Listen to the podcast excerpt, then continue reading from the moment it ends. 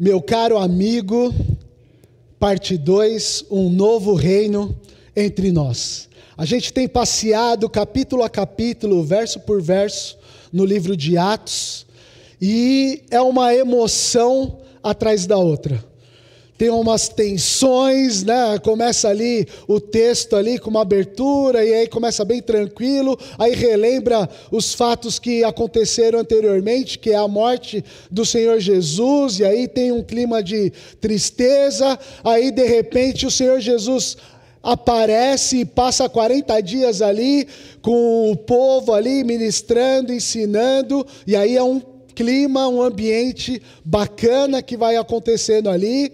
E aí vem ali as pregações e 3 mil se convertem, 5 mil se convertem, uma coisa linda, uma coisa maluca, e aí tá aquele clima gostoso. Aí de repente a gente volta ali para o que a gente estava vendo na semana passada. Estevão ali é levantado para ajudar na diaconia, para ajudar as pessoas. De repente ele começa a ser perseguido e a gente encerrou ali o capítulo 7 com a morte de Estevão, uma morte de apedrejamento.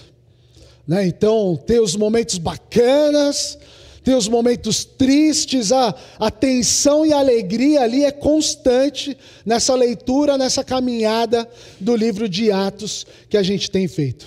Hoje nós vamos partindo dali do do, da morte de Estevão, a gente vai ver o desenrolar disso, olhando para o texto em Atos capítulo 8, a partir do verso 1, a gente vai ler esses versos aqui juntos.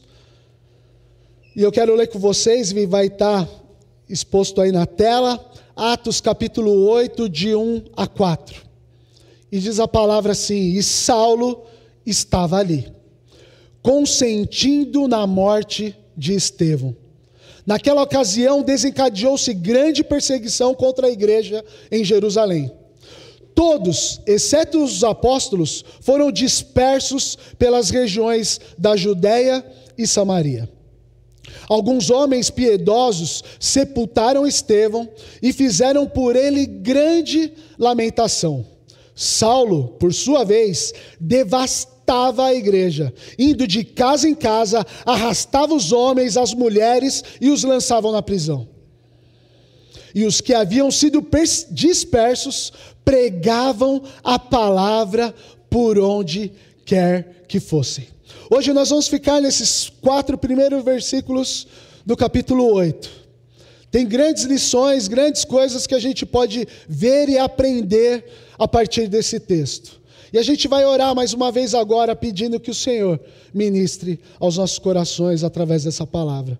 Pai, no nome de Jesus, mais uma vez a gente está aqui orando ao Senhor, pedindo a Deus graça e misericórdia, para que o Senhor fale conosco, fale comigo, fale com a tua igreja, fale com aqueles que nos assistem agora ou depois, que o Senhor, a Deus, haja conforme a tua vontade, conforme o teu querer.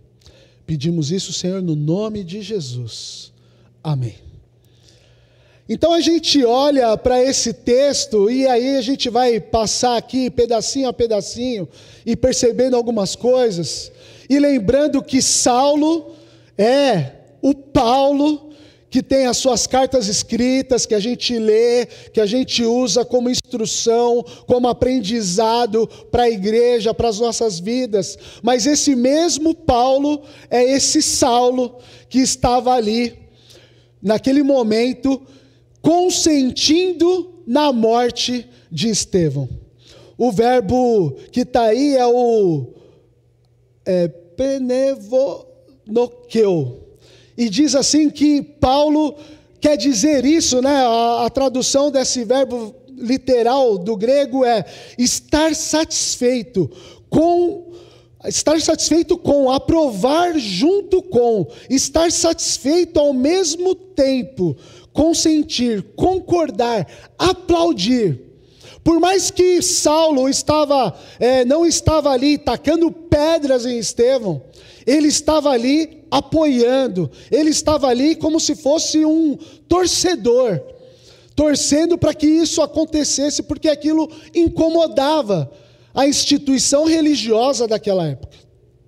E Paulo aqui a gente tem um detalhe de que ele não obedeceu o que a gente viu na semana passada, quando Gamaliel dizia assim: olha, se é de Deus ou não, deixa acontecer, porque a coisa vai ficar tranquila. Se não for, uma hora vai acabar. Se for, está sendo. E Paulo, discípulo de Gamaliel, bebia da fonte diretamente, era um discípulo pessoal, comia da, da poeira do, dos passos de Gamaliel. Né? Era, era um, um ta, ta. Isso, era um discípulo que andava tão próximo do seu discipulador que a sujeira do pé que o discípulo deixava para trás sujava ele.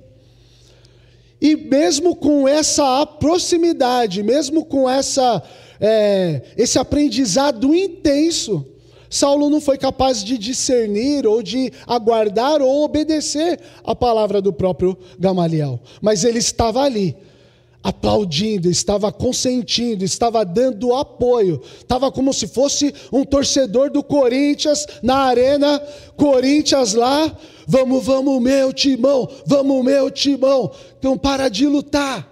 Ou a torcida do São Paulo, a torcida do Santos, vibrando por aquilo. Do Palmeiras não, porque está muito bom e.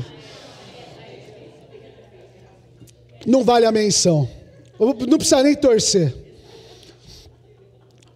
Mas estava lá, naquela torcida por, por, por algo terrível, por algo horrível, que era o apedrejamento de, alguma, de uma pessoa muito piedosa. Uma pessoa que estava ali servindo as viúvas, que estava servindo as pessoas, que estava falando do amor de Deus. Que teve um julgamento injusto e foi lá e foi apedrejado. Uma morte terrível aconteceu com ele.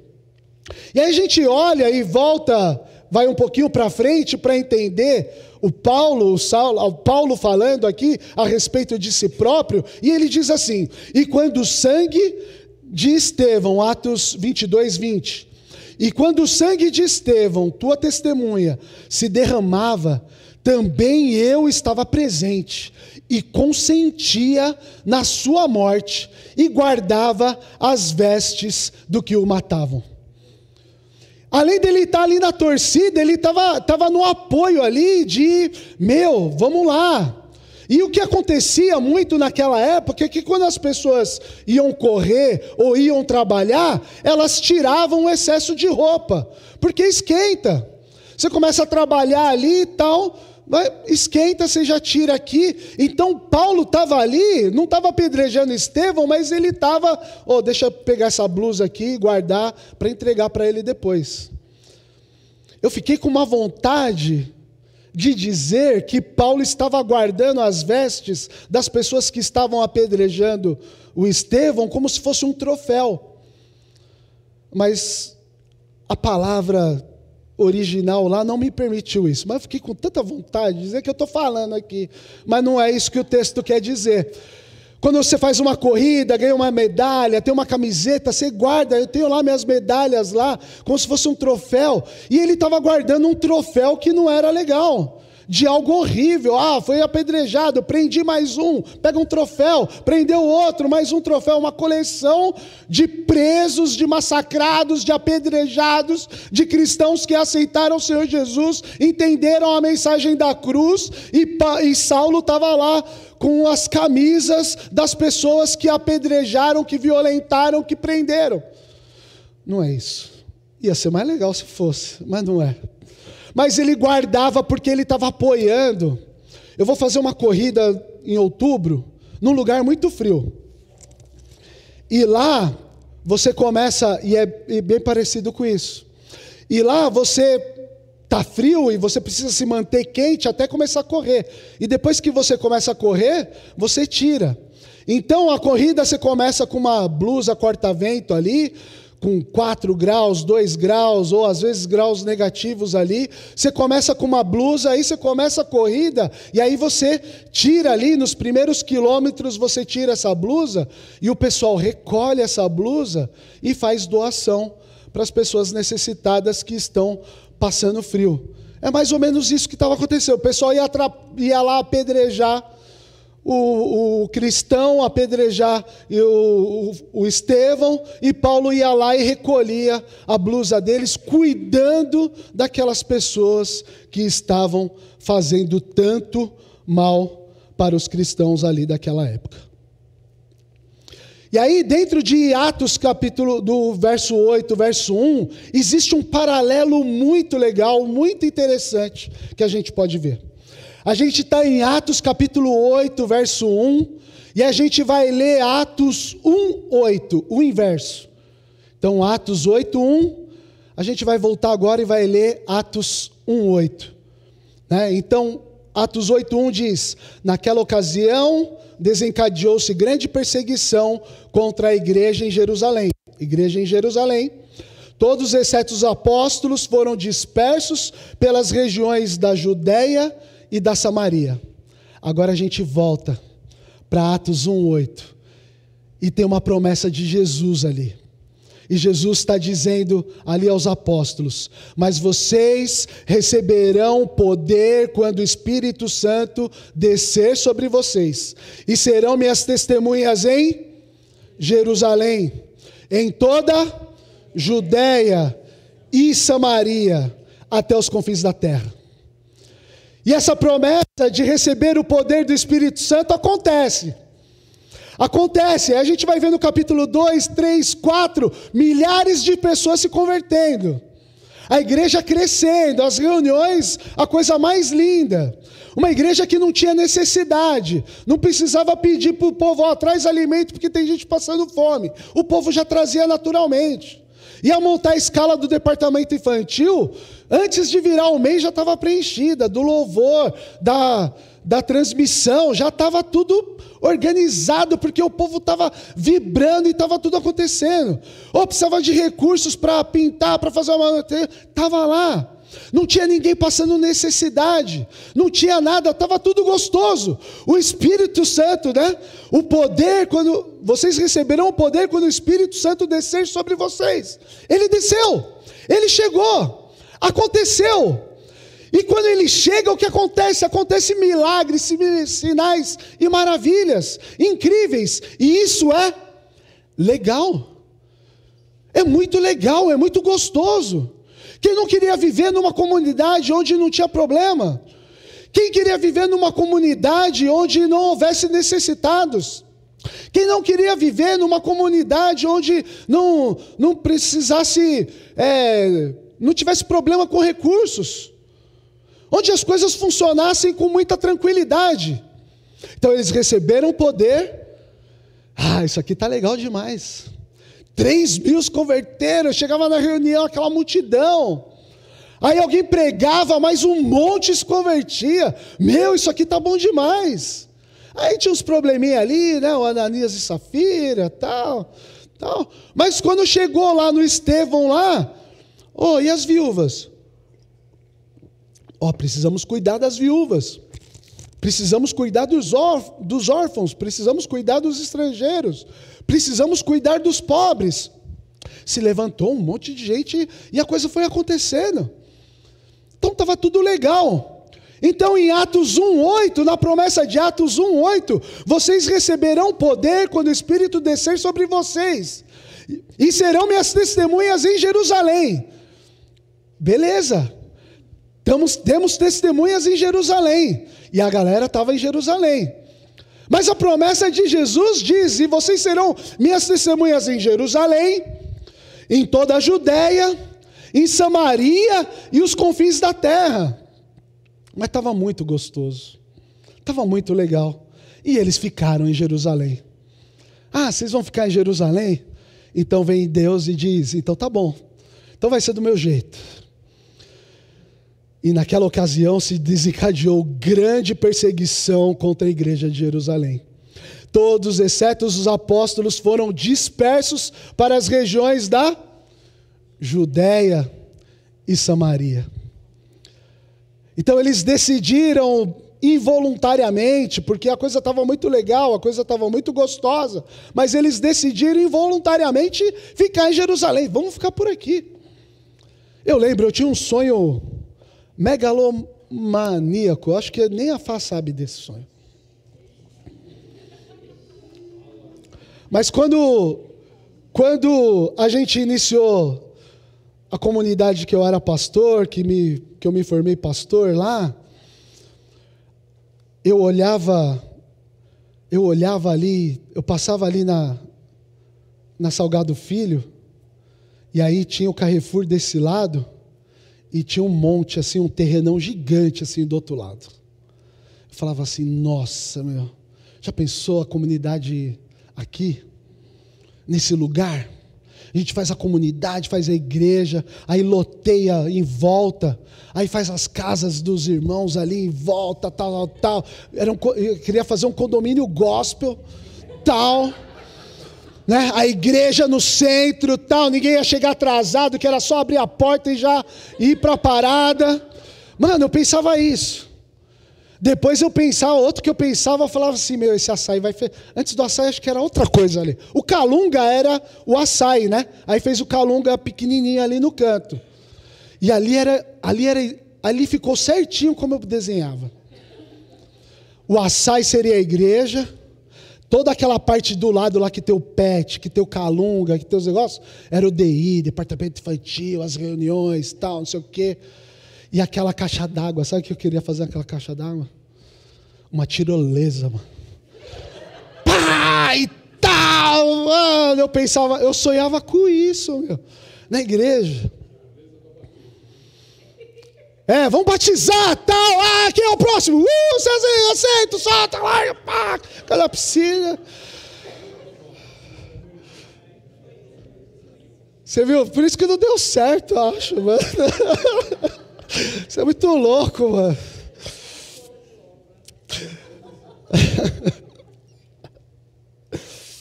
Mas você viu, você entendeu que, que Deus age como Ele quer, quando Ele quer e da forma que Ele quer.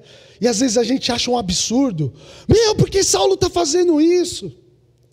Mas a gente vai olhar as últimas palavras de Estevão. Estevão diz assim: Não lhe impute mal a esses que estão fazendo isso comigo. E sabe o que é? Imagina você fazendo essa oração para aquela pessoa que você você não odeia ninguém, eu sei. Mas tem aquele vizinho chato que você dá uma bronquinha assim. Aquele colega de trabalho que, meu, quer sempre te derrubar, passar a perna em você, te dar um. Sabe? Aquele colega tal, e você ora, Senhor, não faz nada com ele não, deixa isso. E Estevão faz essa oração a respeito de Saulo. E aí a gente vai ver nos caminhar, não vou, vou dar só um spoilerzinho aqui, mas você já sabe. Mas depois a gente vai ver quem, quem Saulo vira e o que acontece com ele. A oração de Estevão, respondida aqui: Senhor, não lhe imputes nenhum mal a eles. Talvez uma lição de como a gente deve tratar os nossos inimigos, aquelas pessoas que a gente não gosta, aquelas pessoas que nos causam mal. E ainda no verso 1, naquela ocasião desencadeou-se grande perseguição contra a igreja em Jerusalém, todos exceto os apóstolos foram dispersos pelas regiões da Judéia e Samaria. Daí, dessa palavra dispersos, né? dessa, dessa palavrinha grega aí, diapo, diapopeiro, diaspeiro, diaspeiro, que é espalhar, dispersar, é dessa palavra que sai é, é, a palavra que a gente conhece, que é a diáspora, que é a dispersão e que muitas vezes tem um contexto de juízo, de um espalhamento por causa do mal. Não é, não é essa palavra, porque essa é uma palavra grega, mas é o que aconteceu na Torre de Babel, por exemplo. Onde o povo falou: não, vamos construir uma torre gigante. Parecia eu lá querendo construir onde está o shopping Maia lá e os prédios ali. Não, vamos construir uma, uma torre gigante, a gente fica aqui junto, todo mundo aqui no mesmo lugar, morando tal. E Deus faz o quê? Confunde as línguas e cada um vai para um canto. Uma diáspora, uma dispersão. Uma dispersão de juízo naquele caso. Algumas dispersões de juízo na história a respeito do próprio povo de Israel. Mas aqui, uma dispersão abençoadora. Uma dispersão produtiva. Uma, disper uma dispersão que traz expansão. Faz, traz o cumprimento do reino para o cumprimento de uma promessa, o cumprimento do reino através dessa dispersão. E aí tem um detalhe importante que eu quero mostrar para vocês a respeito de Samaria. A gente precisa entender isso, e talvez com isso nos ajude a entender por que, que o povo quis ficar lá em Jerusalém. Porque lá em Samaria, que, qual que era, como que era formado o povo de, de de Samaria. Foram judeus que chegaram naquela terra, né, as tribos espalhadas. Chegou uma galera ali em Samaria. Eu falei, nossa, tá confundindo o musical, mas é lá do, mas é lá do fogo. Pensei que alguém estava colocando. Tranquilo, tá bom, tá, não está me incomodando. Então, Samaria, alguns israelitas foram dispersos por vários lugares ou pode pôr o mapa aqui. Foram dispersos por várias regiões, e os israelitas que chegaram em Samaria, você pode ver que o povo de Israel, o povo judeu, ele tem uma coisa muito interessante. Hoje eu vou dizer dificilmente, mas antigamente era praticamente nunca. Nunca, mas hoje dificilmente, eles se casam com quem não é judeu, com quem não é israelita, para preservar a sua história, preservar a sua essência. Mas em Samaria, isso não aconteceu. Eles chegaram lá, casaram com os pobres daquela região, se misturaram e, além de se misturar, foram perdendo as suas tradições, foram perdendo a sua fé, a sua religião, foi havendo um sincretismo religioso ali e passaram a perder é, essa questão religiosa do povo de Deus. Por isso, o judeu, o israelita, não gostava dos samaritanos. Não gostava tanto que nesse mapa aí, ó, tem três caminhos ali de, de Nazaré para Jerusalém. Nazaré está lá em cima, no meio. E aí tem três caminhos aí. Tem uma linha verde para a sua esquerda, tem uma linha vermelha para sua direita e tem uma linha branca no centro. Quem manja um pouquinho, quem sabe um pouquinho de matemática, sabe que a menor distância a não ser no céu entre dois pontos é uma linha reta, né? Então, qual era o caminho mais rápido de Nazaré para Jerusalém? A linha branca, que é mais praticamente uma linha reta, certo? E você sabe que o povo, uma vez por ano pelo menos, ia a Jerusalém, e alguns, como a multidão tinha uma grande migração, mais ou menos o que acontece em outubro, no dia 12 de outubro, indo, o pessoal indo para Aparecida, mais ou menos é o que acontecia aqui no, na época da Páscoa, do povo se locomovendo de todos os lugares para ir a Jerusalém. E o judeu israelita essa linha branca de Nazaré a Jerusalém tem mais ou menos 120 quilômetros. A linha verde à sua esquerda tem uns 140 quilômetros. E a linha vermelha tem 150 quilômetros. O judeu, ele não ia pelo caminho branco, ele ia pela linha vermelha. Ele passava pelo Jordão de um lado e vinha pelo outro lado, ele andava um dia, um dia e meio a mais, para não passar perto de Samaria. Por isso, o espanto de quando Jesus encontra aquela mulher no poço e conversa com ela. É por causa disso, porque o judeu não falava, não com o samaritano, ainda mais uma mulher. Então a gente entender e quando então quando a promessa de Deus diz assim, olha, vocês serão minhas testemunhas em Jerusalém, legal. Jeru serão minhas testemunhas na Judéia, legal. Serão minhas testemunhas em Samaria. Ah, vamos esperar um pouquinho aqui, Senhor. Não é tão legal assim. Ah, não é tão legal? Então vamos lá, Saulo, vamos fazer seu trabalho aqui. Vamos apedrejar o Estevão, vamos aí. E aí agora a gente vai ler o verso 2. Verso, verso 2: Alguns homens piedosos sepultaram Estevão e fizeram por ele grande lamentação. O que acontece aqui é que o apedrejamento, para nós soa estranho, mas era normal e natural naquela cultura, algumas punições, as pessoas serem apedrejadas, visto a mulher pega em adultério que as pessoas em volta chamaram Jesus, olha, ela foi pega a adultério, a lei diz que ela precisa ser apedrejada, e aí por Jesus estar lá, no seu discurso, na sua pergunta, ela não é apedrejada. Mas se ele não estivesse lá, aquela mulher seria apedrejada. Então, o apedrejamento era algo que acontecia ali como punição naquela época. E o que acontecia era que as pessoas que morriam de apedrejamento, elas tinham que ser sepultadas imediatamente. Não tinha um tempo de velório, não tinha um tempo de lamentação, porque ela poderia contaminar a terra. Então a pessoa que morria apedrejada não tinha esse direito de ser é, velada, de ter uma cerimônia de sepultamento decente, tranquila. Mas Aquela igreja, aquela igreja fervorosa, aquela igreja que as pessoas estavam vibrando com a mensagem da cruz, se levantou ali pessoas piedosas, pessoas que cautelosamente reverenciam a Deus através da sua piedade, através da sua religiosidade. E sepultaram Estevão e fizeram por ele grande lamentação.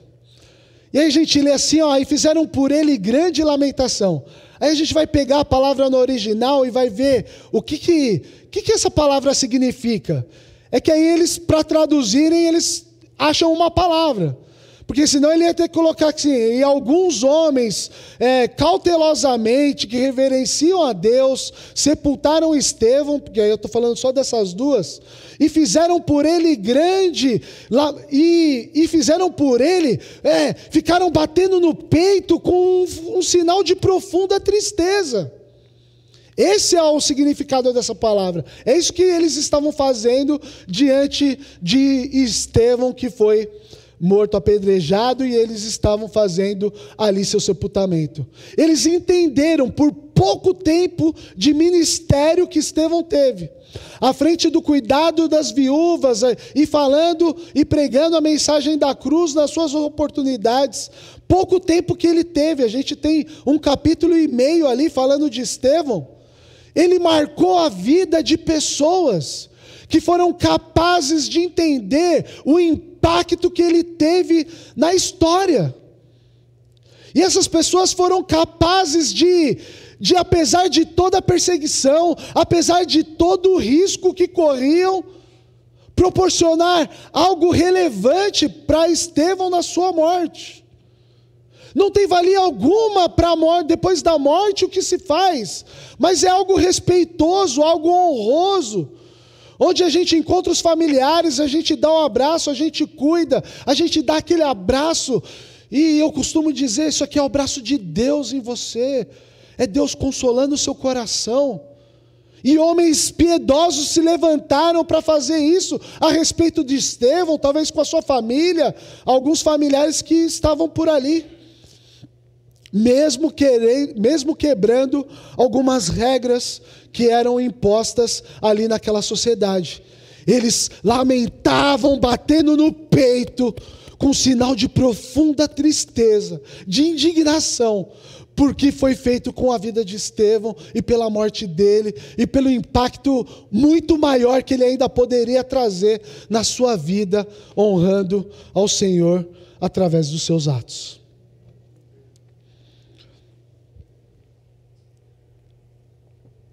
O verso 3: Saulo, por sua vez, devastava a igreja. Indo de casa em casa, arrastava homens e mulheres e os lançava na prisão. Devastava. Essa palavra no original quer dizer para nós assim: ele fixava uma marca. Talvez ele marcava assim: ah, você se converteu, como a gente marca o gado, né? A gente não, que eu não sou fazendeiro, né?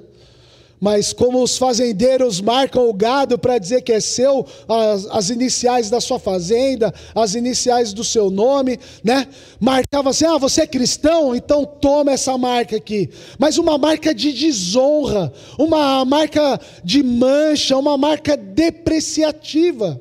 Era isso que Paulo estava fazendo quando ele diz assim: devastava a igreja.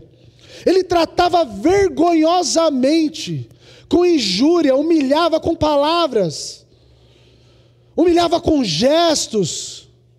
Diz aqui, ele arrastava os homens, fico imaginando, não consigo, não, não, na minha mente é meio, meio bagunçado, mas eu não consigo, não, essa, essa palavra aqui, arrastava homens e mulheres, só me vem a cena do homem da caverna puxando a mulher pelo cabelo, assim, daquela imagem que acontece, que a gente vê em algum momento.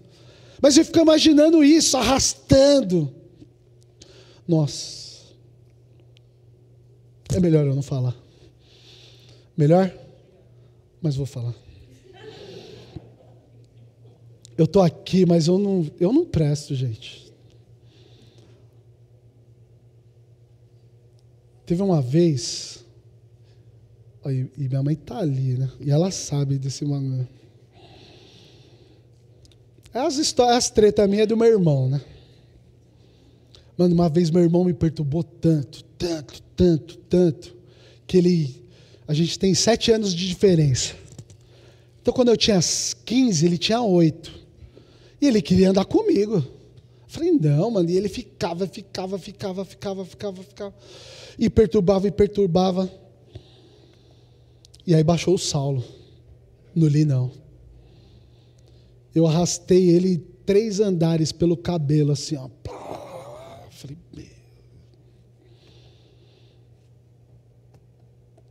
mas ele já me perdoou, graças a Deus. Ele tinha tudo para me odiar. Mas eu também não faço mais essas coisas. Mais velho, mais velho. Até porque quando ele cresceu, teve uma época lá que ele já podia, já ameaçou me bater. Eu falei, não, vamos ficar amigo aqui e tal, porque ele já ficou mais forte. Já conseguia trocar de igual para igual. Eu falei, não, amiguinho, amiguinho, e, e vamos nessa. Mas, meu, arrastar pessoas deve ser uma coisa horrível. Ah, não passei. Ó, até me perdi aqui. E aí, dentro daquele paralelo que a gente viu, num dia, estavam todos reunidos no templo. No outro dia tinha um maluco batendo de porta em porta, querendo saber quem era cristão e o que estava acontecendo, querendo levar para a prisão, querendo levar para todo quanto é lado, e as pessoas fazendo uma sacolinha, uma mochilinha com o que pudesse carregar, e ó, vazando. E aí, o último verso: os que haviam sido dispersos pregavam a palavra por onde quer que fossem. É legal aqui, tem um trocadilho no original que diz assim: é, aquela, aquele diáspero, e por onde quer que fossem é um, é uma declinação desse diaspero. É um dia. É, diercomai. É uma declinação do diaspero. É mais ou menos assim: os dispersos dispersavam. Os dispersos dispersavam. O que, que eles dispersavam? A palavra do Senhor, o Evangelho, no original, o Evangelho, o Logo, a palavra de Deus.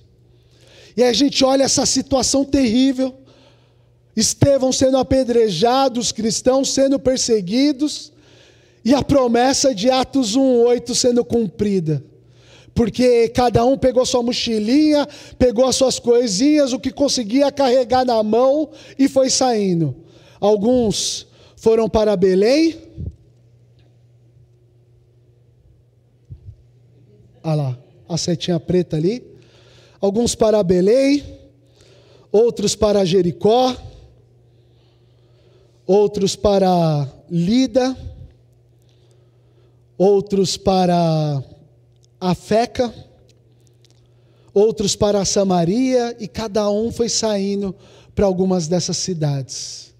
E por causa da perseguição de Saulo, por causa da, da perseguição que a, a instituição religiosa da época estava fazendo, foi se cumprida então a profecia, a promessa do Senhor Jesus de sejam minhas testemunhas em Jerusalém, Judéia, Samaria e até os confins da terra.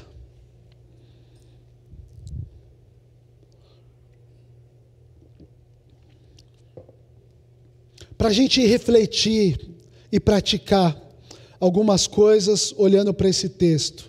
Olhando para o verso 1 e verso 2, talvez você já tenha pensado algumas coisas, feito algumas analogias a respeito da sua vida, mas quero te ajudar com algumas coisas aqui para a gente pensar através desse texto. O zelo pelas coisas do reino devem gerar piedade e amor, nunca violência e exclusão. Certo? A gente olha lá para o contexto de Samaria, tinha uma galera excluída lá.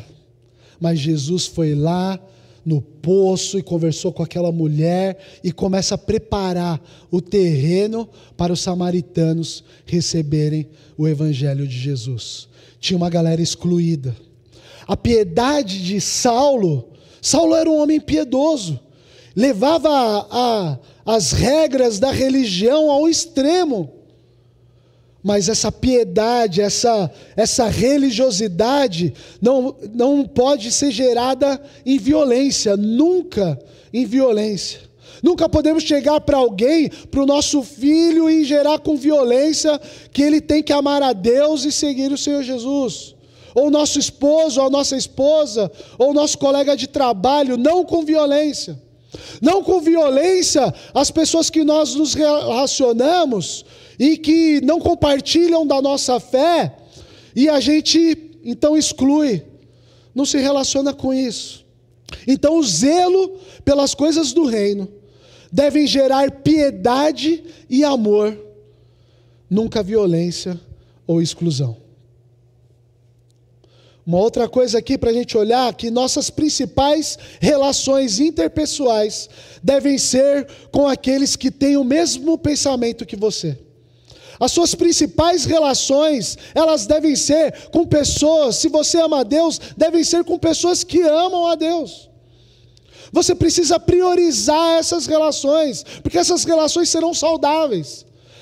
Você precisa priorizar essas relações para um namoro, para um casamento. Você precisa priorizar isso numa sociedade. A minha empresa faz coisas incríveis a respeito do reino porque são todos cristãos lá.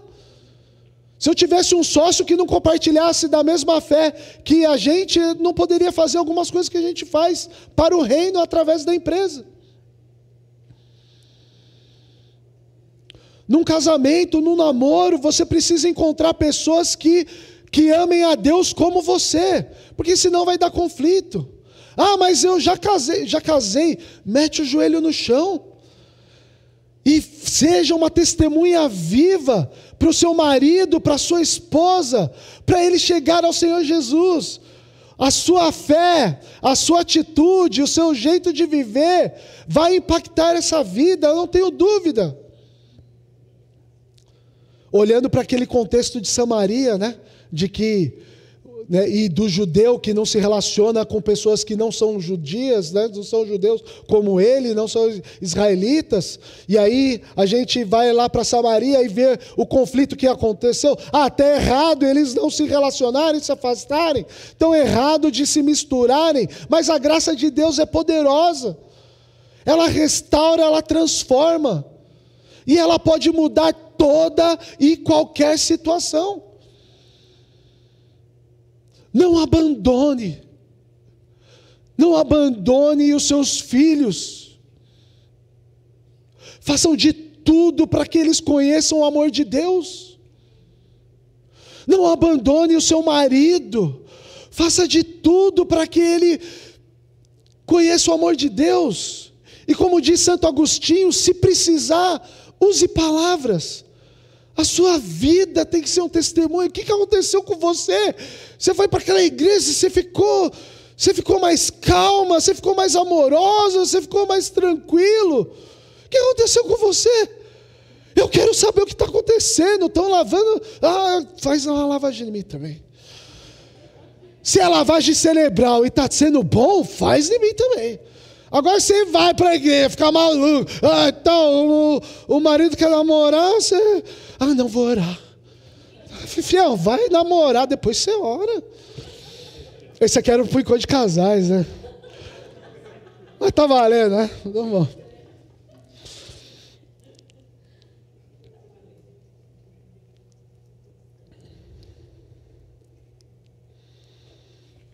E para finalizar, fale do amor de Deus por onde você andar. A promessa de Jesus é que Ele ia derramar sobre nós o poder do Espírito Santo.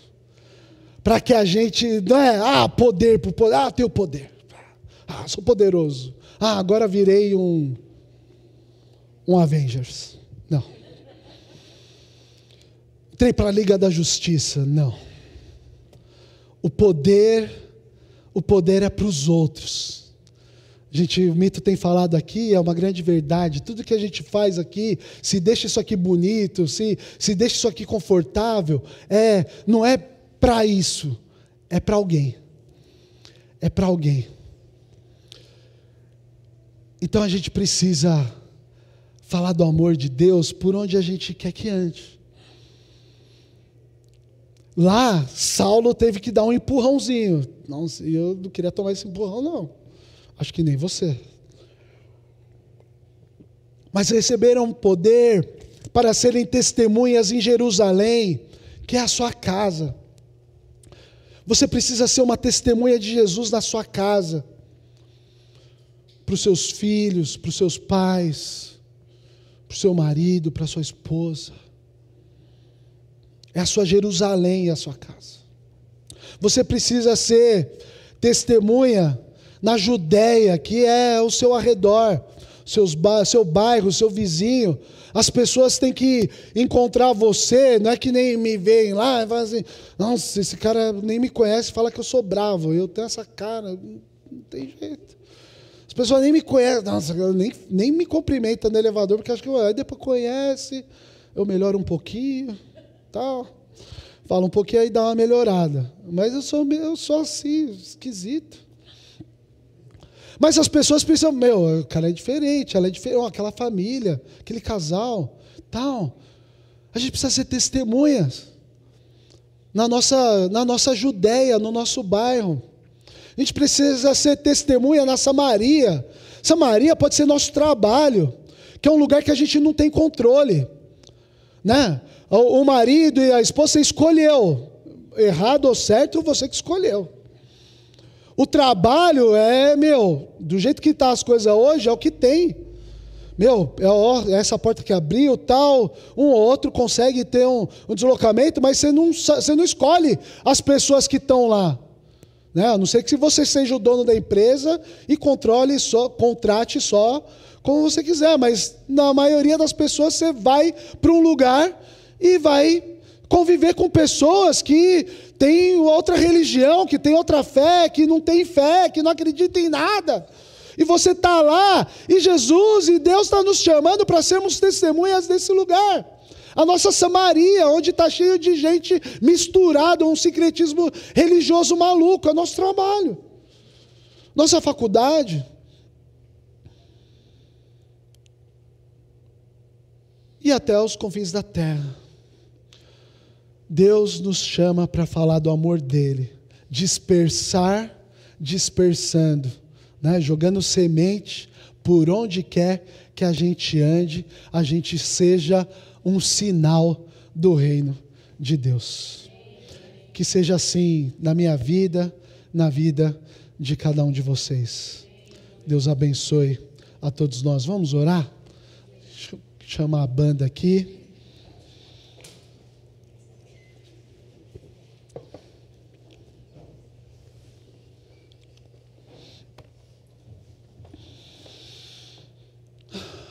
Pai, no nome de Jesus, a tua palavra é viva e eficaz, poderosa, e penetra em nossos corações, rasgando de fora a fora. Espero que, como aconteceu comigo, tenha acontecido na vida dos meus irmãos aqui nessa noite, daqueles que nos acompanham que o Senhor tenha falado conosco, ó Deus. Que a gente encontre aplicações reais para a nossa vida através dessa palavra. Que o Senhor nos ajude a sermos cada vez mais homens e mulheres piedosos. Que o Senhor, ó Deus, nos ajude cada vez mais a sermos testemunhas vivas do teu amor. Nós te pedimos isso, Deus, no nome de Jesus. Amém.